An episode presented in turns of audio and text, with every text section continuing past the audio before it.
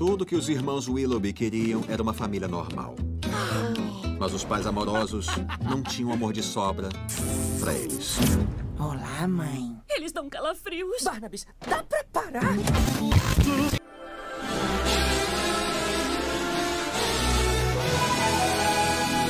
Ora, ora, tamo aqui de novo para mais um programa. Eu sou a Lude e tá começando mais um papo animado. Hoje, gente, não, não tô sozinho, né? Eu já ia começar esse programa sozinho.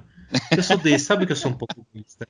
Hoje eu tô aqui, como sempre, eu tô aqui, não é mesmo? Com meu amigo Léo Francisco. Tudo bom, amigo? Tudo bem. E você, pessoal que está escutando a gente? Tá todo mundo bem? Tá todo mundo em casa se cuidando direitinho para a gente melhorar logo desse coronavírus e poder voltar a sair na rua? Como que tá sendo a sua semana, Alan, enclausurado em casa? Ah, a semana tá de boa.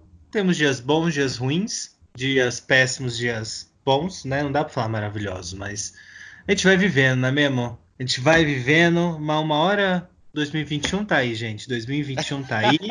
a gente poder estar tá junto de novo. Bom, no programa de hoje a gente vai falar sobre várias coisas. Na verdade, são duas coisas, especificamente, não é mesmo? Como vocês estão vendo no título do episódio, a gente vai falar sobre o novo filme da Netflix, que é Os Irmãos Yellowby, ou Yellowby, de Yellowbys, né? Se você for dos Estados Unidos, se você for alfabetizado em inglês, se você estudou com a Sasha, filha da Xuxa, né? É, do Yellowby. E, e também, mas assim, a gente, eu sei que vocês sentem saudade do quadro de notícias, que virou o quê? Um episódio à parte, né? Virou o relatório matinal, né? Então a gente vai ter uma parte de notícias, só que hoje é temático, né, Léo? Explica Isso, pra galera. A gente, a gente vai fazer um jeito diferente. A gente trouxe hoje uma amiga minha, a Joyce, que vai falar um pouco sobre como estão as coisas. A Joyce, para quem não sabe, ela é guia turística, ela trabalha como guia turística e ela vai falar um pouco sobre como estão as novidades dos parques da Disney. Porque a gente sabe que a gente que é pobre aqui do Brasil, a gente não vai para Disney esse ano porque o dólar está lá em cima.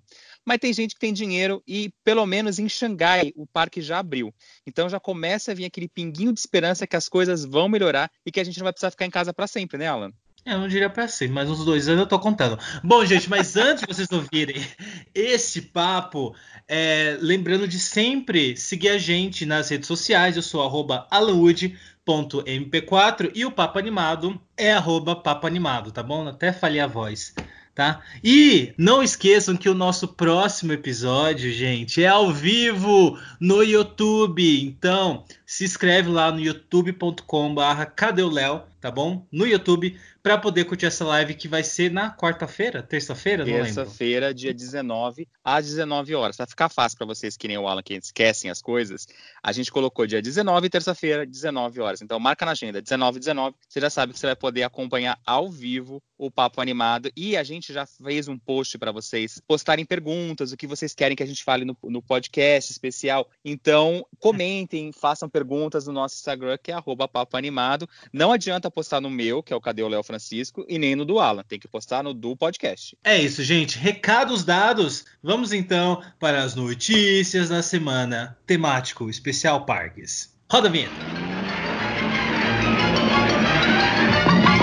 Então, gente, estou começando aqui agora. Hoje a gente não vai ter o quadro de notícias. Eu estou aqui com uma convidada especial, minha amiga Joyce. Oi, Joyce. Oi, Léo, tudo bom? Tudo ótimo. E você? Estamos em casa, né? Mas estamos bem. que bom, o importante é isso. A gente está pedindo para o pessoal e os nossos ouvintes sempre ficarem em casa, se possível, né? Para a gente é tentar acabar logo essa pandemia. E para quem não sabe, a Joyce trabalha com viagens e a gente trouxe ela aqui hoje um pouco para falar sobre o destino que a gente mais gosta e é o destino que a gente mais quer ir, né? A gente quer ir para Disney, a gente quer ir para os parques da Universal, mas agora tá tudo fechado, com exceção do Disney Xangai, né, Joyce? Isso, é, isso aí. Eu, eu trabalho com viagem, na verdade, é, eu gosto muito de tudo que envolve Disney, né? Sejam os parques, sejam filmes, é, a própria vida e obra do Walt Disney, eu estudo há mais de 20 anos. Hoje eu sou proprietária de uma operadora de viagem aqui em São Paulo, que é a Magic Blue Turismo. Nós somos é, especializados em viagens para Orlando e para Disneys ao redor do mundo. E a gente também tem uma outra empresa do grupo, que é a Academia da Magia, onde a gente treina e capacita guias de turismo em Orlando e agentes de viagem especializados em Orlando. Então, hoje meu trabalho está dividido entre essas duas empresas.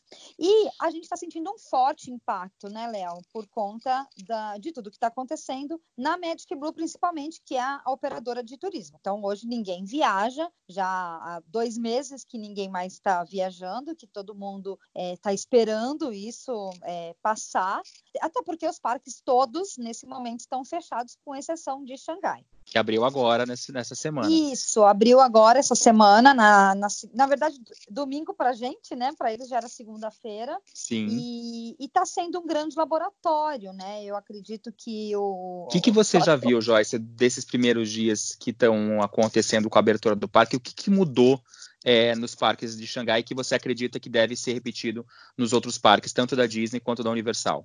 Bom, agora em Xangai, o que, que eles fizeram? Né? Quais foram as, as medidas que eles tomaram, é, até mesmo fazendo todos esses testes? Começa que o parque ele tem uma capacidade para 80 mil pessoas e entraram 24 mil pessoas, né? Então, bem abaixo da metade da capacidade do parque. Então, eles já colocaram menos pessoas para que eles pudessem controlar todo esse fluxo de pessoas lá dentro. Eles já estão utilizando o distanciamento social dentro do parque, então, nas filas existem spots, né? Que eles foram colocando para que os, é, os pequenos grupos, o que, que eles chamam de pequenos grupos? A sua família. Então, você, seus amigos ou, e você a sua família é um pequeno grupo, então esse pequeno grupo pode ficar num spot, aí outro grupinho fica no outro spot e assim por diante. Mas são grupos do mesmo convívio, né?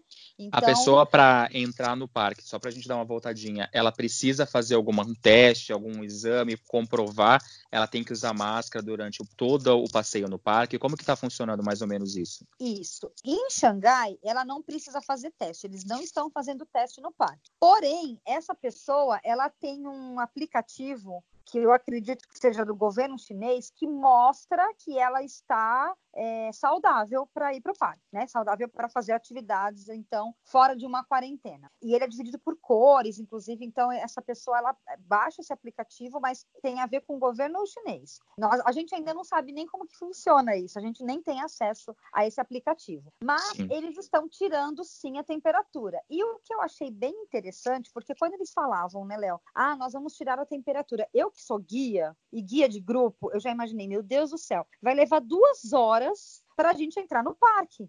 Porque imagina Sim. eles tirarem a temperatura de um por um, né? E não sei o quê. Imagina, eu tô completamente enganada. Como eu não tenho mais filho pequeno, eu não sei mais como tira a temperatura de criança. Eles têm um, é como se fosse um scanner. E as pessoas vão passando no scanner e esse scanner, ele, pelas ondas de calor do corpo, ele já identifica a temperatura de cada um. É muito rápido. Assim, é como se a gente passar no raio-x. É muito rápido. Provavelmente isso não deve acontecer a partir de agora, acredito eu, não só nas é nos parques, mas também deve ser colocado em aeroportos para que não volte a acontecer o que nós estamos vivendo agora de um vírus se espalhar tão rapidamente pelo mundo inteiro, né? Exatamente. Isso parece que essa medida já vai ser tomada nos aeroportos, todos os aeroportos dos Estados Unidos já vão vir daqui para frente com essa medida, já com, com esses equipamentos. E acredito que boa parte do mundo vai adotar isso também, né? Sim. Então é uma coisa que muito rápida. Outra coisa que eles fizeram lá em Xangai é o uso de máscara. E essa é uma coisa que me preocupa um pouco, Léo, porque assim, em Xangai, né, que é, a gente está falando de China, um país asiático, os asiáticos, eles já estão muito acostumados com o uso de máscara, assim, lá qualquer tocinha, qualquer gripinha, as pessoas já usam a máscara, eu falo por mim,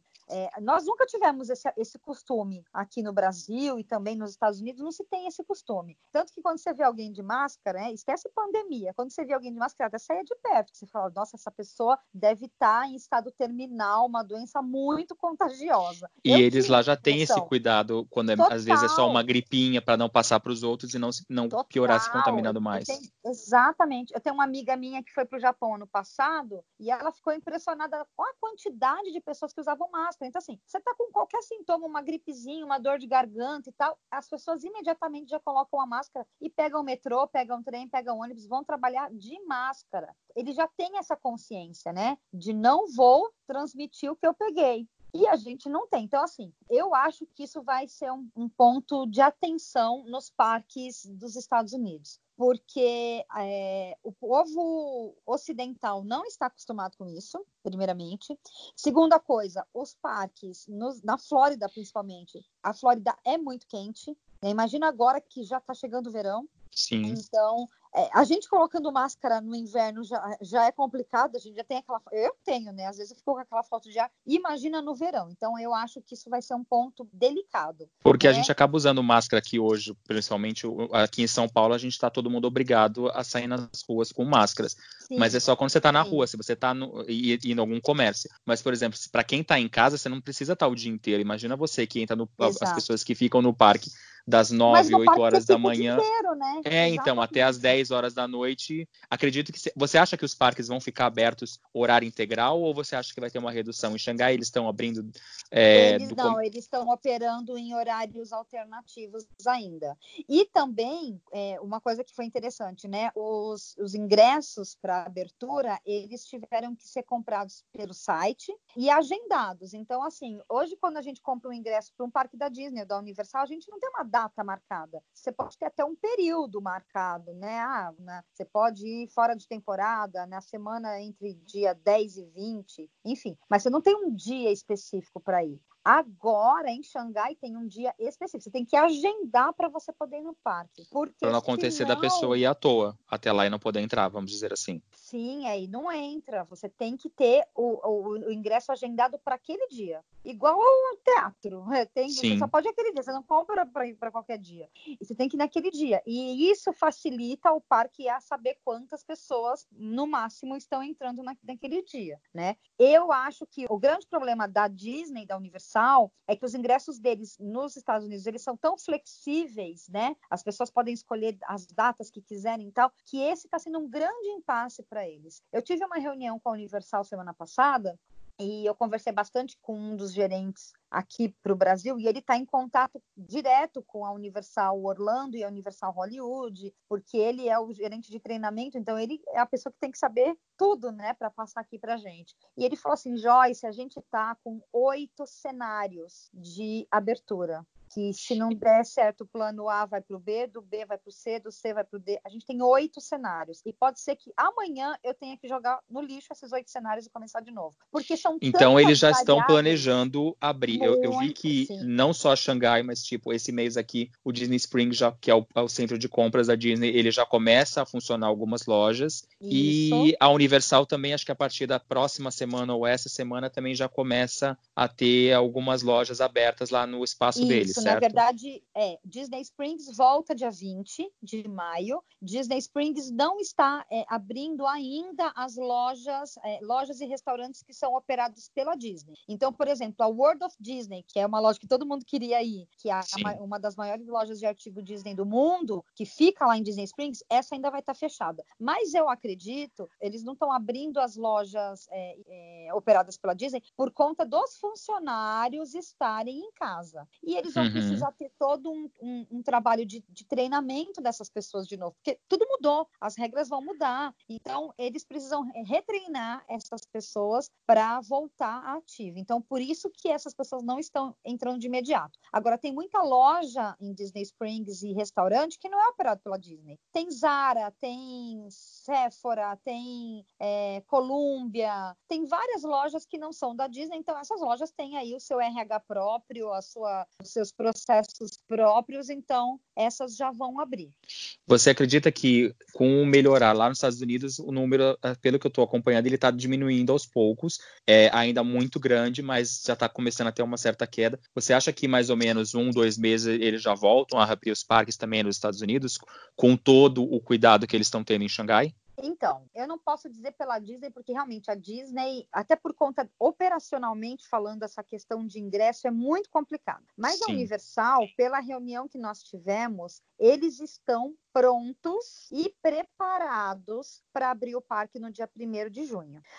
Só que não, eu não posso sair por aqui falando aqui no teu podcast falar, ó, vai abrir dia 1 de junho. Eles não dão essa certeza. Eles estão prontos e preparados para 1 de junho. Mas é Sim. é aquilo, né? Pode vir uma lei americana, federal ou municipal ou estadual que proíba. Pode acontecer um pico de, conta, de contágio que também vai ter que segurar. Então tudo pode mudar. Mas sim, eles estão preparados. Obviamente com todos os cuidados, capacidade super reduzida, horário de, de funcionamento reduzido. Por exemplo, no caso da Disney, a gente tem é, a questão da digital, tanto da Disney quanto da Universal. A digital é um prato cheio para contágio, né? Quando Sim. você coloca lá sua digital. Então, eles estão também bolando outras alternativas, como o aplicativo que está sendo usado em Xangai. Então, assim, Xangai também tem digital. Eles aboliram a digital. Então, você tem que baixar o seu ingresso no aplicativo e levar um documento seu com foto para saber que aquele ingresso é seu e você é você mesmo para poder hum. entrar. E aí ninguém tem contato com seu celular, ninguém tem contato com a sua identidade, a sua ID. E você também não põe o dedo em lugar nenhum,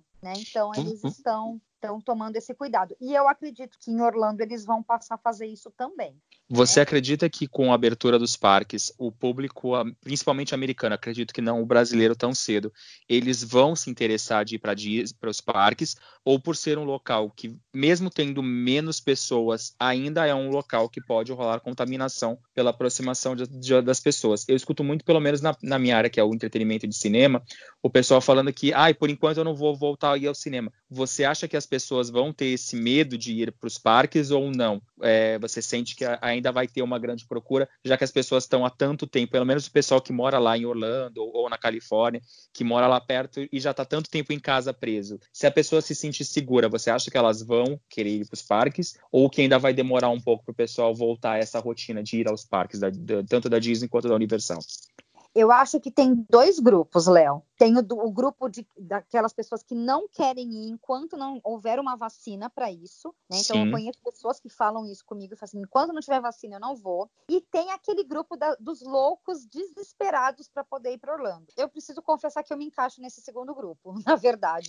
Mas eu me encaixo nesse, né? Não sei se eu estou sendo inconsequente ou não, mas eu me encaixo nesse. Agora, é, para você ter uma ideia, ontem abriu as inscrições para a maratona da Disney, corrida, da, corrida e maratona da Disney de janeiro. Está esgotado, nós não temos mais para vender. Nós fizemos algumas vendas entre ontem Sim. e hoje e não tem mais, esgotou. esgotou então o pessoal já deve estar tá acreditando que, pro, pelo menos para o começo do ano que vem, a gente ou já vai ter uma, uma vacina para o coronavírus ou que já vai estar tá tudo praticamente resolvido, né? Eu acredito que, assim, por mais que eu tenha esperança que ela fique pronta amanhã, eu acho que ainda demora um pouquinho, mas eu acho que as pessoas é, vão acabar se conscientizando de todo esse processo aí de higiene, né? Então, você lembra do negócio? Eu não sei qual que é a sua idade, mas você lembra do cinto de segurança? Antigamente ninguém usava cinto Sim. de segurança. Eu, quando era Lembro. criança, não, ninguém usava. Eu ia no colo da minha mãe, no, Sempre, no né? A gente, o banco de né? trás só podia Às três pessoas, a gente colocava dez. Juntava dez é, botava 10 crianças no, no, na caravan do meu pai. A gente ia lá no porta-mala, feliz Sim. da vida, sem segurança nenhuma. Hoje é praticamente impossível a gente pensar em não colocar o cinto de segurança quando a gente entra no carro. É claro que ainda existe então, uma parcela da população que não é, tem medo do perigo e que anda sem né? cinto de segurança. Os Zé Ruelas da vida sempre tem, mas a grande maioria hoje usa o cinto de segurança, porque passou a, a fazer parte da nossa vida. É algo automático. Para mim é automático. Eu entro no carro já coloco. Nem sinto, nem sinto que eu fiz isso. É igual escovar o dente, né? é, você, é cria, você acaba criando o hábito. o hábito. Eu acho, eu acho que depois dessa loucura acho... da pandemia que a gente está vivendo, a gente vai acabar trazendo para o nosso dia a dia coisas que a gente não tinha, tipo aquele cuidado excessivo em limpar os produtos, em não pegar em qualquer Sim. coisa e pôr a mão no rosto, às vezes sem querer por acidente. A gente acaba, acaba ficando mais noiado com essas Sim, e eu acho regrinhas. que isso vai acontecer. Então, é, o uso do álcool gel, lavar as mãos com mais frequência, usar a máscara. Né? Por então, exemplo, o caso tá do, do coisa... da digital, você acha que os parques podem vir a abolir para um futuro não ter mais isso? Que, porque, querendo ou não, pode ser um, um risco de contágio de qualquer doença como o coronavírus? Eu acho que sim, eu acho que de repente a tecnologia está tão avançada que de repente eles podem fazer um reconhecimento facial da pessoa, né? Porque hoje, por que, que usa-se a digital? Porque a gente compra um ingresso de quatro dias para ir para quatro parques e esse ingresso ele é pessoal e intransferível. Para que eu não compre um ingresso de quatro dias e aí vou eu um dia hoje, amanhã eu te dou o meu ingresso, você vai, depois de, de amanhã vai outro amigo nosso e assim por diante. Então, por isso que o ingresso é linkado a uma digital. Agora, existem outras maneiras, né, de se comprovar que aquela pessoa é aquela pessoa. É, existe uh, reconhecimento facial, é, pela íris, uma série de outras maneiras. Lá em, em Xangai está sendo muito no manual aí. No manual, quando eu digo, é, é, é do aplicativo, né? É cara crachá lá, ver o Sim. aplicativo, ver o nome, teu nome está lá no ingresso, teu, seu documento está aqui, ok, você pode entrar. É assim que eles estão fazendo. De repente, não haja tempo, né? para que, sei lá, em junho, julho, se os parques abrirem, reabrirem aos poucos, eles colocarem aí toda essa tecnologia. Então, pode ser que seja ainda no, no cara crachá. Mas eu Entendi. acho que sim, há uma tendência a melhorar isso, porque de se a gente está falando de um mundo onde a gente não vai ter tanto contato mais, a digital é uma coisa que, que pega, né? Sim. Deixa eu te fazer uma pergunta agora trazendo de volta para o Brasil. Como que estão as vendas de, pelo menos aí na Magic Blue, as vendas de grupos, que é o que vocês trabalham mais forte, para o pessoal ir para Disney e para Orlando? Vocês já têm grupos programados ainda para esse ano ou só para o ano que vem? É, você sente que o pessoal está interessado? Vocês tiveram muitas, é, acredito que vocês devem ter tido pessoas que desistiram das viagens como que está funcionando aí agora, no momento? Então, a gente, para esse ano, nós tínhamos 12 grupos programados e todos eles foram adiados para 2021. Então, esse ano a gente só vai ter um grupo, mas é um grupo de, de formação de guia na Califórnia, que está marcado até então para setembro, esse não foi cancelado. Agora, os demais grupos, todos foram passados para janeiro. A gente teve, graças a Deus, Léo, bem pouca desistência, bem pouco cancelamento. Os cancelamentos que nós tivemos, foi mais da pessoa não. Ah, eu não posso ir em janeiro, por exemplo. Vocês estão me passando de sim. julho para janeiro, mas janeiro eu não posso, eu já eu vou estar na faculdade, enfim, coisas desse tipo. Por a pessoa não poder mesmo na outra data. Mas, mas não teve nenhum cancelamento de tipo, não, ah, eu não quero enquanto não tiver uma vacina. Não, não. Muito pelo contrário, as pessoas querem ir, ficaram chateadas que nós mudamos a data, mas a gente mudou por conta, primeiro lugar, pela segurança, né? Sim. Isso é imprescindível. Outra coisa, férias. A gente tem aí julho, que é, a gente ia levar a maioria dos nossos grupos nesse julho agora de 2020, mas tem muita escola que já deu férias para molecada e não vai ter férias em julho. Então isso ia ser um grande impacto. Provavelmente até dezembro deve ter me menos ah, dias é, de descanso, dezembro... pelo fato uhum. que a uhum. gente está tendo o, o, calendário escolar deve estar tá sofrendo bastante também nesse momento. Sim, com certeza. Então isso também foi um impacto. E um terceiro impacto que nós tínhamos também com os nossos grupos esse ano é a questão do consulado americano para concessão do visto americano. Porque ele está fechado. Sim. E a gente não sabe quando ele vai abrir. E aí, como é que faz? Porque quando abrir, vai ter um boom de pessoas querendo tirar o visto, porque isso está represado desde. De você março. acha que o fato do Brasil estar tá crescendo muito o número de casos e mortes, você acha que pode vir a ter problema das pessoas tirarem o visto depois que a, a pandemia der uma melhorada, pelo fato, principalmente político, econômico do Brasil? Você acha que isso pode atrapalhar em alguma coisa ou não? Não, eu não acredito que isso impacte na, no visto americano aqui no Brasil, não. Eu acho para turismo. Não. Eu acho que é, para turismo não. Eu acho que sim, para migração, mesmo que migração legal, eu acho que isso pode pegar um pouquinho, mas não só para o Brasil. Eu acho que no geral, imigrantes em geral para ir para os Estados Unidos, eles vão começar a selecionar muito mais, né? Até porque eles entendem que ah, um imigrante indo para lá vai trabalhar e aí ele pode tirar a vaga de um americano que já está difícil lá, já está todo mundo sendo mandado embora. Então, isso eu acho que sim. Mas o visto de turista, não. Eu acho que isso não vai impactar, porque eu acredito que os Estados Unidos vai ele vai tomar ações necessárias na, na entrada do aeroporto, né? E Entendi. aí para todos os povos, né? Para todos os sim. povos. Então, se você tiver qualquer problema de temperatura, não tiver com máscara, enfim, tiver tossindo, tiver com o nariz escorrendo, provavelmente você não vai poder entrar no país. Isso se não tiver uma vacina até lá. Deixa eu te fazer uma última pergunta para a gente só esclarecer. Vocês, como agência de turismo, vocês pretendem mudar muitas coisas para a organização dos novos grupos, tanto de aglomerações? É, vai existir alguma mudança na estrutura para levar o pessoal para os parques? Ou você acredita que não, que vai ser, normal, pelo menos a partir do ano que vem, as coisas já devem estar normalizadas tanto nos parques quanto no, no quesito de vocês como guias? Então, ainda é precoce para dizer, porque a gente não sabe como que vai funcionar tudo isso, né? Sim. Nem os parques sabem. Essa reunião que a gente teve com a Universal, por exemplo, semana passada, foi justamente uma reunião com operadores de grupos, né? Então, nós que levamos grupos, então eles também estão tentando entender a nossa dinâmica, eles estão tentando entender como que a gente trabalha para que eles possam nos ajudar da melhor forma.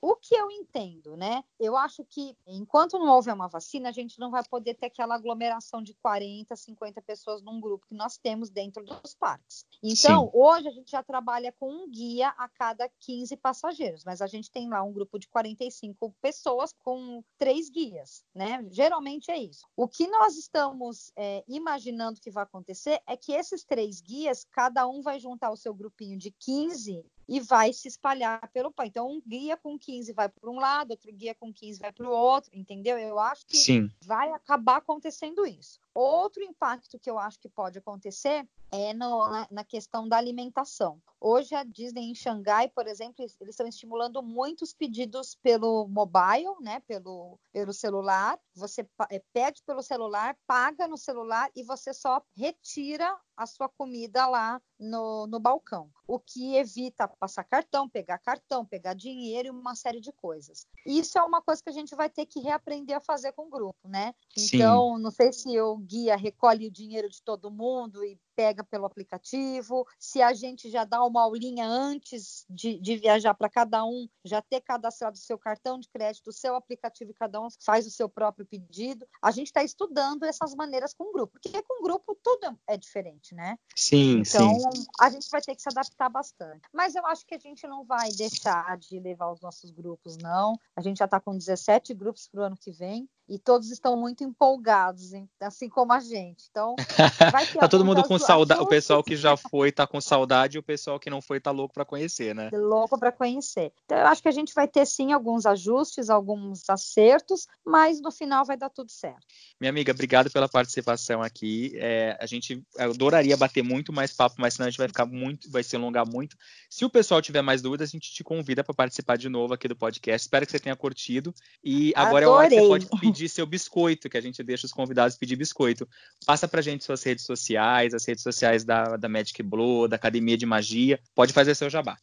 Legal. Léo, muito obrigada. Foi um prazer falar com você sobre esse assunto que a gente ama, mesmo em tempos difíceis. É, a gente não larga da Disney, né? A gente não larga de falar desse lugar maravilhoso. Então foi um prazer dividir um pouquinho dos meus achismos aqui, né? Porque tudo ainda é uma incógnita, mas a gente vem monitorando as melhores práticas do aquilo que já foi feito. Agradeço demais aí a presença, né, a audiência de todos os seus seguidores e vou deixar aqui os meus contatos. Minhas redes sociais são: o meu Instagram é Joyce com I, J-O-I-C-E, L de Linda Ferreira, tudo junto. Da Magic Blue é Magic Blue Turismo, o Instagram da Magic Blue, e da Academia da Magia, que você que tem um sonho aí de ser guia de Orlando, ou mesmo de trabalhar na área de turismo e quer aprender um pouco mais sobre esse universo, o nosso Instagram é Academia da Magia. Todos estão convidados. Obrigado, minha amiga. Então a gente Obrigado. vai continuar agora com o papo da semana.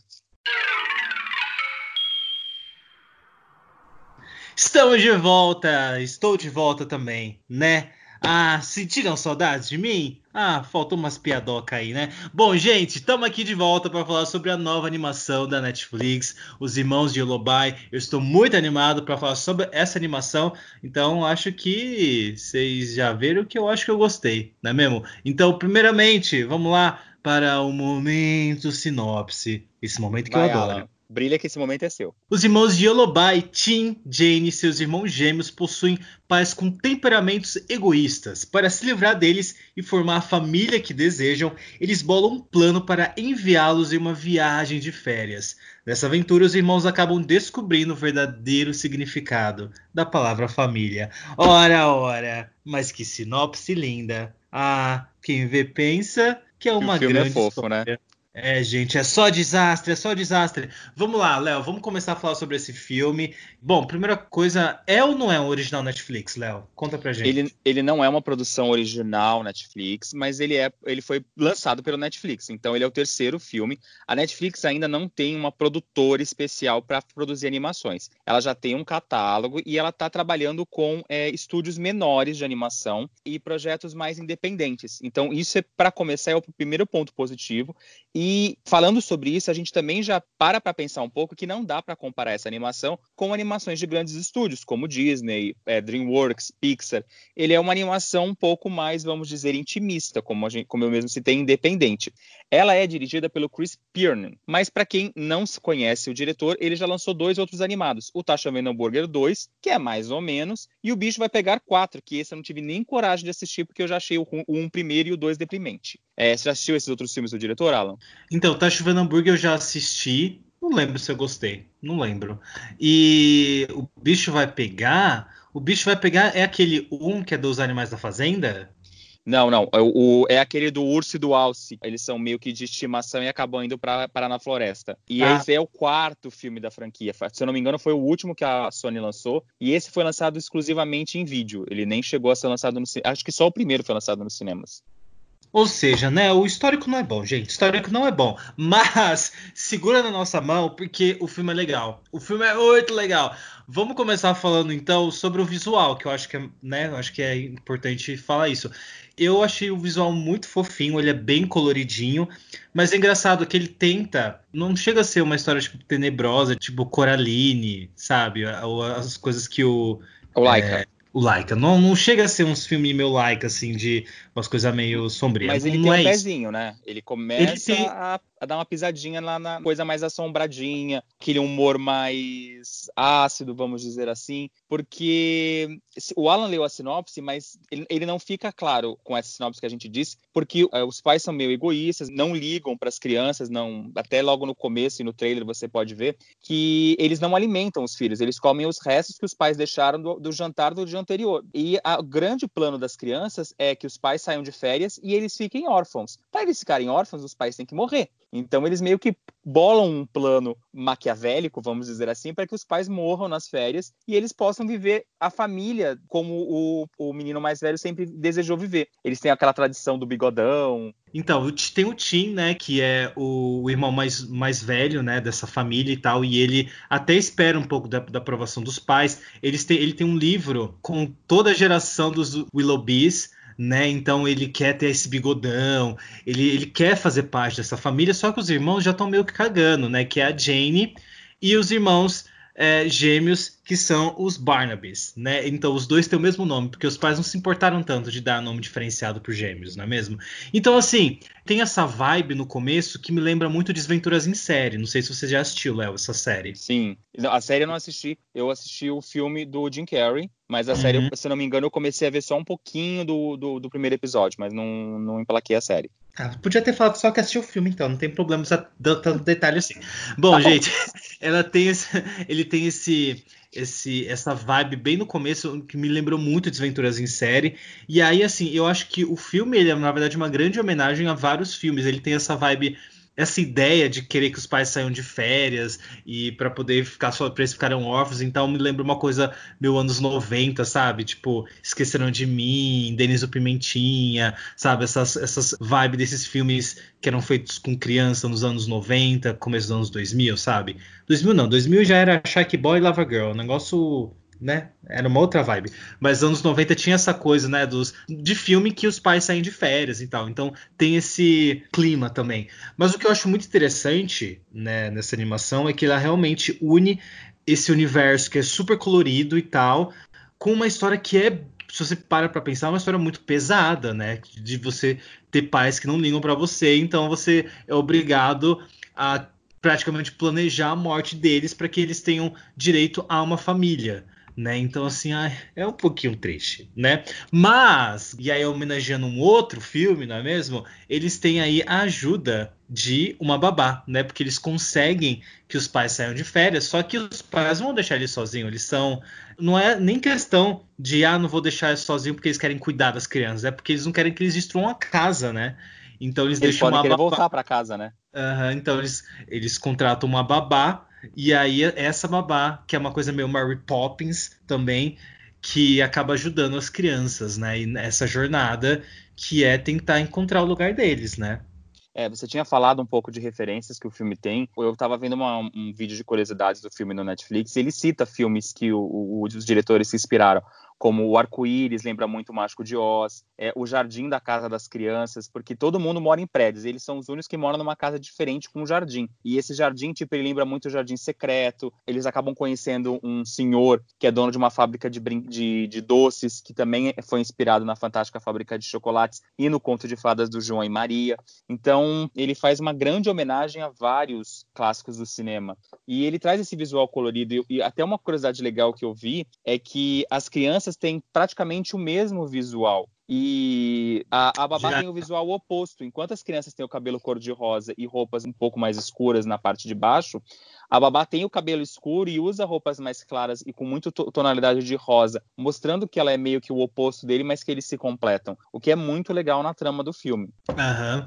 Então, e essa babá, gente, ela é incrível. E, e, ah, quando a gente vai assistir no filme, a gente já vai dar spoiler? A gente vai dar spoiler? Vamos, vamos dar spoilerzinhos, ah? leves, vai. A gente vai contar o final do filme. A gente não vai contar o final, mas que é uma coisa que eu tenho que comentar mais pra frente sobre o final do filme, não é mesmo?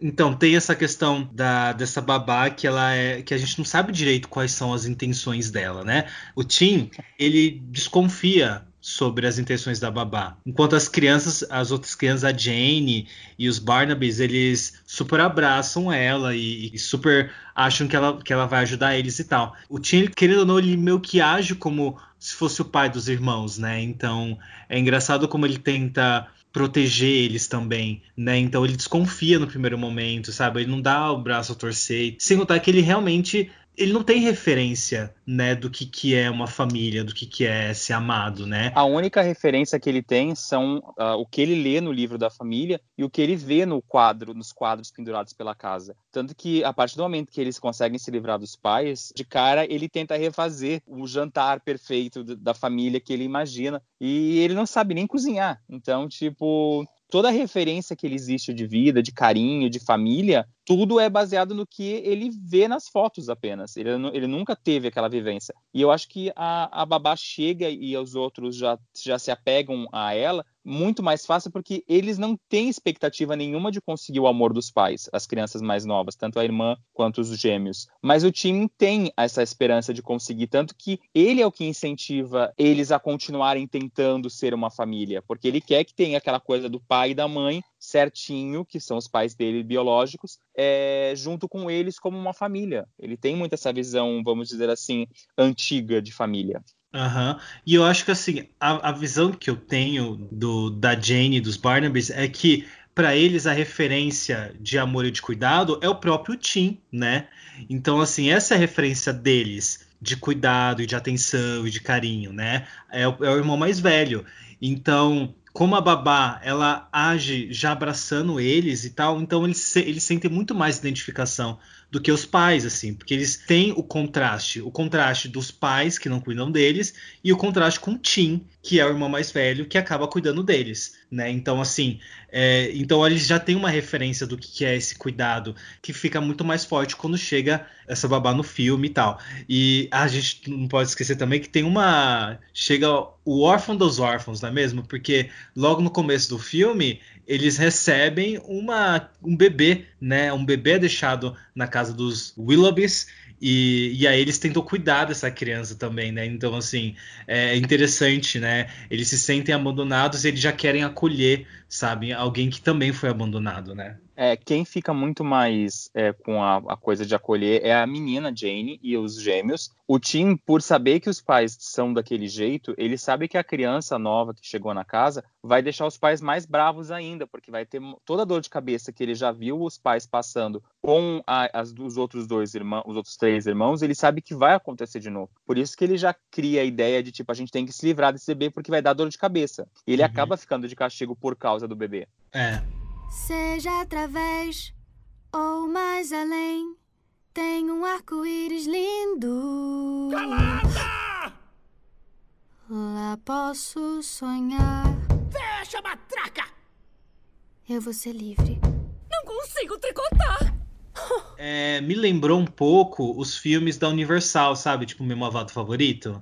Ele tem um visual que lembra, é, ele não parece uma animação 3D, 100%. Ele tem uns traços e umas cores que ainda aparecem. Em alguns momentos me lembrava muito os desenhos animados que a gente assistia quando pequeno, na década de 90, 80, que tinha aquelas, a, aquela coloração. Ele consegue muito diferenciar o, os mundos. Quando a gente está na casa dos Willabs, as cores são muito mais fortes, muito mais frias. E quando eles estão no mundo real, mesmo o mundo real sendo muito mais concreto, essas coisas assim, ele parece ser um lugar melhor. E aí, quando você entra na fábrica de doces, tem uma explosão de cores enorme enormes do, filme. Então, a gente meio que vai separando que, ah, mesmo eles achando que estando em casa, eles estão numa família, você vai vendo que a família não é tão aconchegante quanto eles imaginavam ser. Eu fiquei pensando, é, é 3D, né? Afinal de é, contas. Acho que acredito que sim, a animação. Tem alguns momentos que eu achava que era que era um stop motion, sabe? Em alguns momentos parece que é stop motion, até pelo visual dele, sabe? Que é uma coisa meio massinha. Quando você pega ver o cabelo e tal, lembra uma. O cabelo uma... parece lã de verdade, né? Em vários momentos.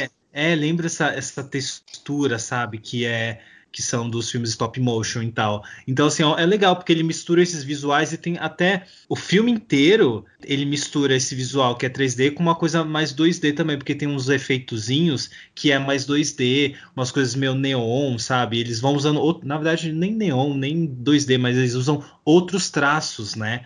Na, na animação, que, é, que fica muito rico visualmente. E eu gosto muito da, da dinâmica das cenas também. Porque muitas vezes, por exemplo, tem uma cena que eu lembro agora que é do carro. Então eles batem o carro lá no, nas grades, aí cai o retrovisor e do retrovisor já vai para uma outra cena, sabe? Tipo, uma cena vai meio que levando a outra, sabe? Eles vão usando alguns artifícios de objetos do cenário, de objetos e de coisas que estão ali na tela para poder você levar de uma cena para outra com mais fluidez e é bonito de ver assim. Então, eu acho que é muito interessante essa, essa dinâmica assim, que é uma coisa que me chamou muita atenção. Você também percebeu Até o... Também, até mesmo o jogo de câmeras. Tem uma cena que eu, assistindo o filme, me, me, me, fez uma referência. E depois, quando eu vi o vídeo de curiosidades da animação no, no, no Netflix, é, eu, eu vi que, tá, que eu estava certo. Assim que a, a, Ruth, que é a criancinha, o bebê recém-nascido que eles encontram, ela entra na loja lá de brinquedo, na fábrica de doces, que eles deixam lá para ela ser adotada, a câmera vem de cima e você vê ela comendo vários doces. Aí na hora eu lembrei, falei, mano, tá parecendo muito o Pac-Man, é, ela bocanhando os docinhos. E sim. depois eu vi que sim, era uma referência forte ao game. Então o, o filme tem umas sacadas muito inteligentes fazendo referências. A própria babá, ao chegar, é, ela tá com um guarda-chuva e qual babá clássica do cinema a gente lembra na hora quando ela chega para ajudar as crianças com o guarda-chuva? E aí, até a sacada de tipo, o, enquanto o Tim tava duvidoso se ela era boazinha ou não, eu não sei. É, desde o primeiro instante que eu a vi, pelo jeito dela, ia ser um puta plot se ela fosse uma puta vilã da mãe. Mas ela me lembrou muito a Mary Poppins chegando na casa dos, dos Banks. Então, para mim, já, já ficou claro que, tipo, não, ela é uma, uma pessoa confiável, ela tá lá para ajudar as crianças. Bom, o filme ele é uma adaptação de um livro do Lois Lowry, que é de mesmo nome, né, Os Irmãos Wallaby, e foi lançado em 2008. Uma coisa muito legal também desse filme é que essa história dos irmãos Wallaby já foi citada em um filme muito famoso, estreado pelo Martin McConaughey, chamado Interestelar, não é mesmo? Então, em algum momento do filme, eles citam os irmãos Wallaby. Inclusive, vou até tentar. Não vou assistir o filme, que tem, tem três horas de duração.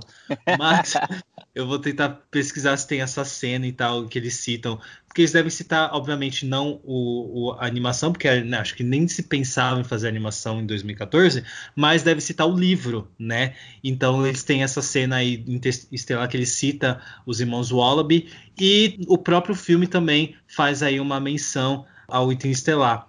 Que cena? Eu não faço ideia, mas... É na é o cena que da biblioteca que eu, acho que uma das crianças pega um livro e o livro é do Interestelar. Hum, pode crer, pode crer essa cena. Arrasou. E vale também lembrar que o livro eh, fez tanto sucesso que ele deu origem a uma continuação, que são os Willoughbys O Retorno. Então a gente ainda não sabe se a animação do Netflix também vai ganhar uma continuação, mas é bem provável até que sim, porque ela está sendo muito comentada recentemente nas redes sociais e está sendo muito elogiada, tanto que no Rotten Tomatoes ela está com 90% de aprovação da crítica e 67% do público. Eu me surpreendi porque eu achei que a- o público ia estar com, com a nota maior do que a crítica, mas pode ser que muita gente ainda não tenha assistido, já que ela chegou faz muito pouco tempo, no dia 22 de abril, no Netflix. É, que pena, né? Porque assim, o roteiro do filme é uma delícia, sabe? É um filme que me pegou logo nos primeiros minutos. Eu, quando fui dar play, eu, eu tava assim, ai, será que esse filme vai ser bom? Será que vai ser. Ah, eu fiquei meio em Você me dúvida. xingou em Mas- pensamento quando eu falei pra você assistir o filme? Ah, um pouco, viu? Eu dei- eu senti. Não sei se eu quero falar desse, não sei se eu quero assistir esse filme. E eu fiquei muito surpreso, assim, logo do começo, assim, ele me pegou e tal com o narrador. o O narrador, narrador que é é um, maravilhoso. o narrador maravilhoso. E então, assim, eu fiquei entretido do começo ao fim. Eu queria saber onde essa história ia e tal. Então, é um filme de uma hora e meia que me prendeu muito e que eu fiquei realmente envolvido na história. Os personagens são muito cativantes e o roteiro é muito inteligente, sabe? Eu não acho que ele seja previsível. Eu acho que ele segue o rumo que ele tem que seguir. Sabe quando você sente que a história seguiu o rumo que ela tinha que seguir? O autor não ficou colocando coisinhas pra, sabe, para ficar enchendo linguiça. Eu, quando comecei a assistir o filme, eu, diferente de você, eu vi a, a imagem no Netflix. Falei, olha, parece ser interessante essa animação. É original, net, é original entre aspas, Netflix, né? Uma produção Netflix. É, só lembrando que é uma produção que eu acabei de achar aqui, Canadá e Estados Unidos. Aí eu pensei, falei, não, acho que vai ser legal. E como eu vi muita gente comentando, eu citei pro Alan, eu falei, ah, Alan, vamos assistir o desenho e vamos comentar no podcast. Acho que vai ser um tema legal pra gente bater papo e discutir. É, aí o Alan falou, ah, ok, eu mesmo senti que ele não estava muito animado para assistir. E eu, quando comecei a assistir o filme, diferente de você, ele demorou para mim pegar. Porque eu acho que eu estava muito mais animado e o começo eu, eu comecei a ver o filme e falei, ah, tá, é mais um filme de órfão. E aí eu falei, beleza, foi. E, e depois de uns 10 minutos de filme, aí eu comecei a pegar na história e falei, não, agora vai. Acho que a partir do momento que os pais viajam, que o filme me, me começou a me interessar para mim saber o que, que ia acontecer. E eu achei a trama, num geral, muito surpreendente, só que o final, eu lendo algumas notícias, eu interpretei que pode ser interpretado de outra maneira, não só do jeito que a gente vê bonitinho. Não sei se a gente, a gente conta o final. Olha só, eu vou dar um disclaimer aqui de spoiler, tá? Mas eu vou avisar vocês um minuto que a gente vai parar de falar do final, tá bom? Então, vai aí com vocês, Alan do futuro. Pule para 48 minutos e 8 segundos. Então vamos lá, vamos falar sobre o final do filme. Pode comentar, Léo. O que, que você quer comentar? Então, é, no final do filme, eles encontram os pais que estão nos Alpes suíços, é, congelados, quase morrendo, e as crianças salvam os pais, o que eu achei muito legal, porque mesmo que os pais maltratando eles desde o nascimento, eles têm aquele, aquele laço de família. Então eu acho muito legal. Não esse- era um esse- laço de família, não. Não, das crianças. E você as sabe crianças porque tinham. Então, como eu enxer... eu não acho que seja um laço de família, eu acho que para eles ficarem juntos, eles precisavam dos pais, assim. A única, a única, o único motivo para eles terem buscado os pais é para eles ficarem juntos, assim. mas não para eles ficarem juntos dos pais, sabe? Mas Não, mas Por- você nota no olhar do Tim, quando os pais estão salvos e meio que os pais parecem que vão abraçar ele, hum, pra ele, eu senti muito aquela coisa de tipo, porra, finalmente meus pais vão começar a gostar um pouco da gente. Não precisa gostar tanto, mas pelo menos respeitar, vamos dizer assim. ah, sim, E- sim. Nele você sente um pouco isso, porque se você parar pra pensar, ele é o mais decepcionado quando os pais fogem com o avião. Lá com o barco avião. Aí começa a nevar forte nessa cena e depois eles são resgatados pela babá e pelo cara que adotou a Ruth, o dono da fábrica de doces. Eu tava lendo e, pode ser interpretado de uma forma que nessa hora eles já estejam mortos, as crianças, porque elas passaram uma noite inteira congeladas no topo da montanha. E que aquilo foi tipo a redenção delas. Elas encontraram a família que elas tanto queriam. Ah, Léo, ah, isso pra mim é muito teoria da conspiração, assim, sabe? Tipo, quando ficam fazendo teoria do, da Disney, nanana. Ah, eu. -uh, uh -uh. Assim, é uma coisa. É teoria. Teoria, tudo bem. Você pode inventar sobre qualquer coisa. Mas o que, que eu enxerguei e por que, que eu gostei tanto desse final, né? Porque ele não é previsível, ele parece que vai caminhar para um final muito previsível, que eu ia ficar muito decepcionado, porque a construção do filme era muito de você deles entenderem o lugar deles como família, sabe? De eles se enxergarem como uma família, né?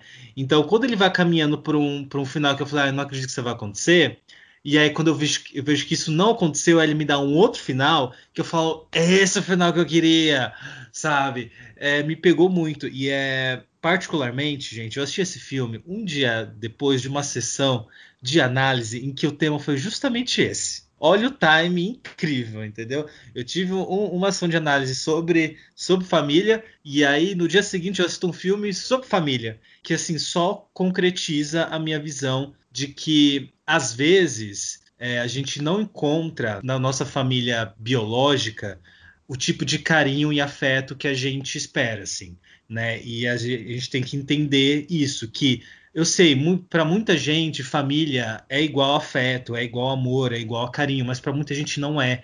E, e eu sei, e às vezes é muito doloroso entender isso, mas quando a gente entende isso e a gente consegue ver em outras pessoas que família pode ter outros formatos e que às vezes sua família são seus amigos, são as pessoas que estão à sua volta, que não necessariamente são sua família de sangue, é muito libertador, né?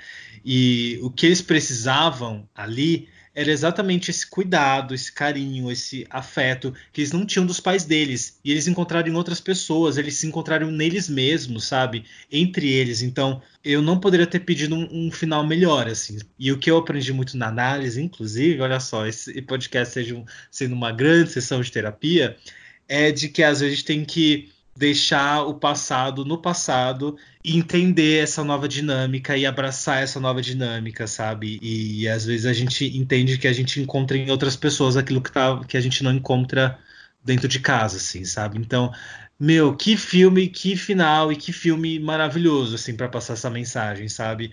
É, fugir do que é esperado, sabe? Dar uma mensagem. Da família padrão, né? E muito real. E, e, quando eu falo de família padrão, não é nem questão de padrasto, madrasta, nem, nem é sobre isso, sabe? É, é, é de um modo geral mesmo, sabe?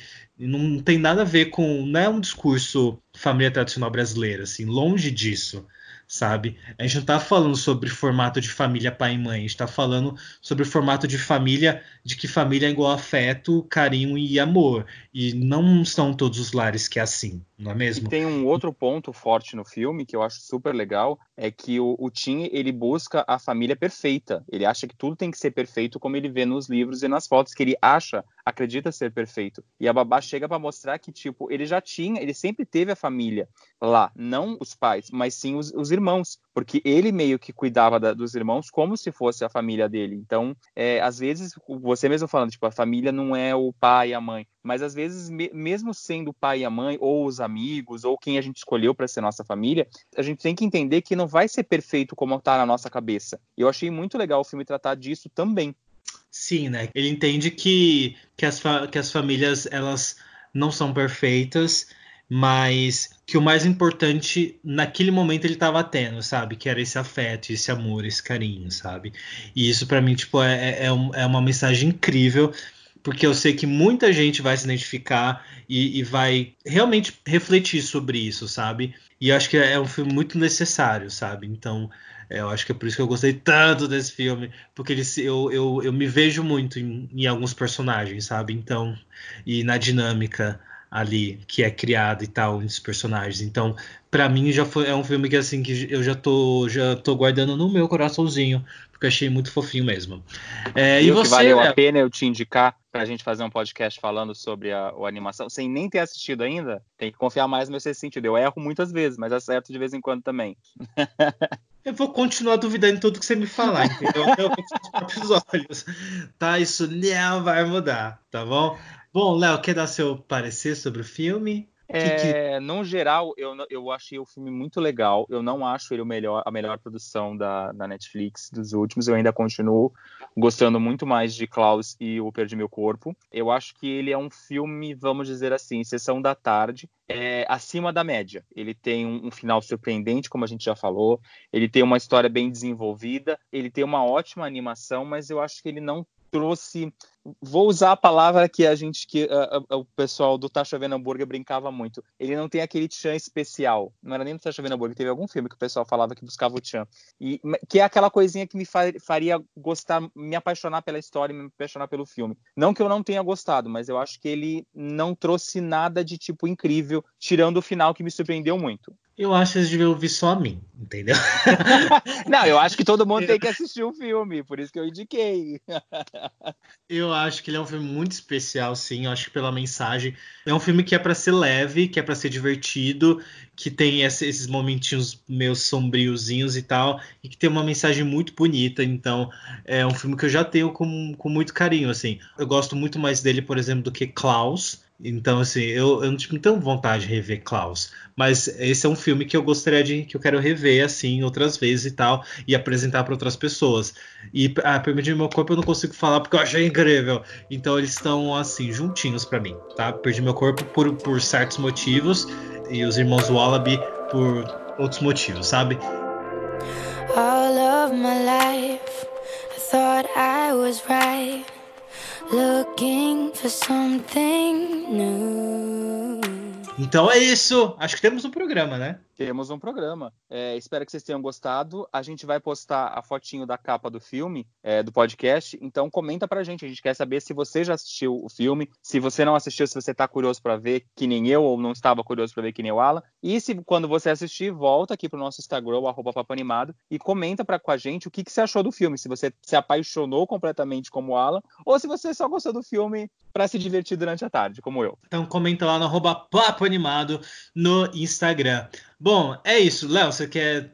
A gente vai dar dica? Como é que vai ser? Você tem dica para dar? Vou dar uma última notícia que acabou de sair na internet quando estávamos gravando. Para vocês Olha. terem um pouco de ideia, ó, gente, furo, quase, quase um furo exclusivo aqui, vocês vão escutar um pouco depois. Quando vocês escutarem, infelizmente já vai ter rolado, todo mundo já vai saber do bafafá. Mas a Disney acaba de anunciar que Frozen, o musical da Broadway, não volta aos palcos de Nova York depois do final da pandemia, porque o, o musical não vai conseguir se pagar mais. Então, a gente já pode ver, para quem está acreditando que a gente está vivendo é frescura, é só uma gripe, é, muita gente está perdendo emprego, muita gente está se prejudicando, não só financeiramente, mas também de saúde. Então, a nossa dica, como sempre a gente está falando em todos os nossos programas durante a pandemia, é fique em casa se puder, lave as mãos, se cuide direitinho, evite de, de circular, porque às vezes você pode ter um sistema imunológico bom, mas seus familiares ou conhecidos ou amigos podem não ter. Então, você pode acabar passando é, a doença para frente e acabar perdendo. A gente está morrendo muita gente aqui no Brasil, principalmente. Então, vamos se cuidar, vamos ficar atento aos noticiários, não com exagero, que senão vocês ficam loucos, né? Por isso que a gente está vindo aqui trazer um programa leve, gostoso e trazendo sempre novidades. A gente sabe que às vezes é ruim falar sobre essas notícias, mas a gente precisa informar vocês. Você tem alguma dica, Alan, hoje? Minha dica para vocês é ficarem ligados no youtube.com.br cadeuléo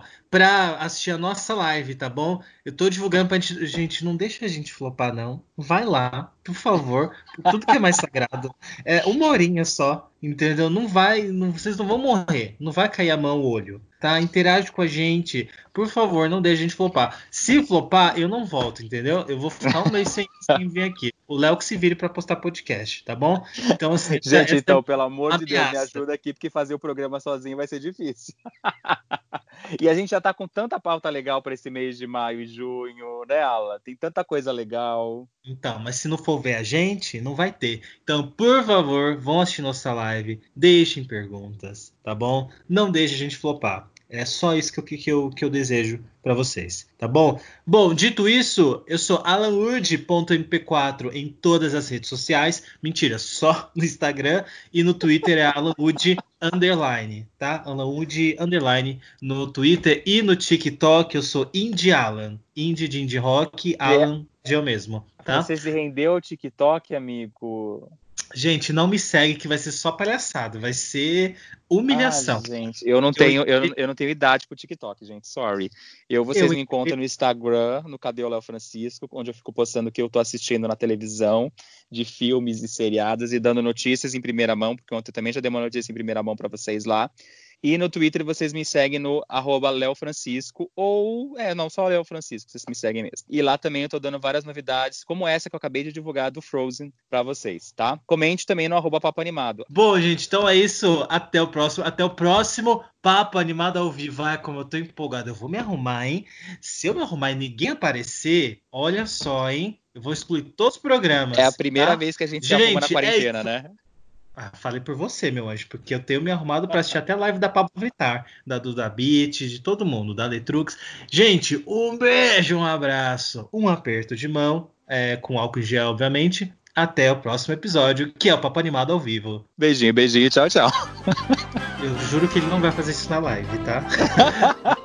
tá aqui alguma coisa. Isso é tudo, bem, bem, bem, bem, bem, bem, pessoal.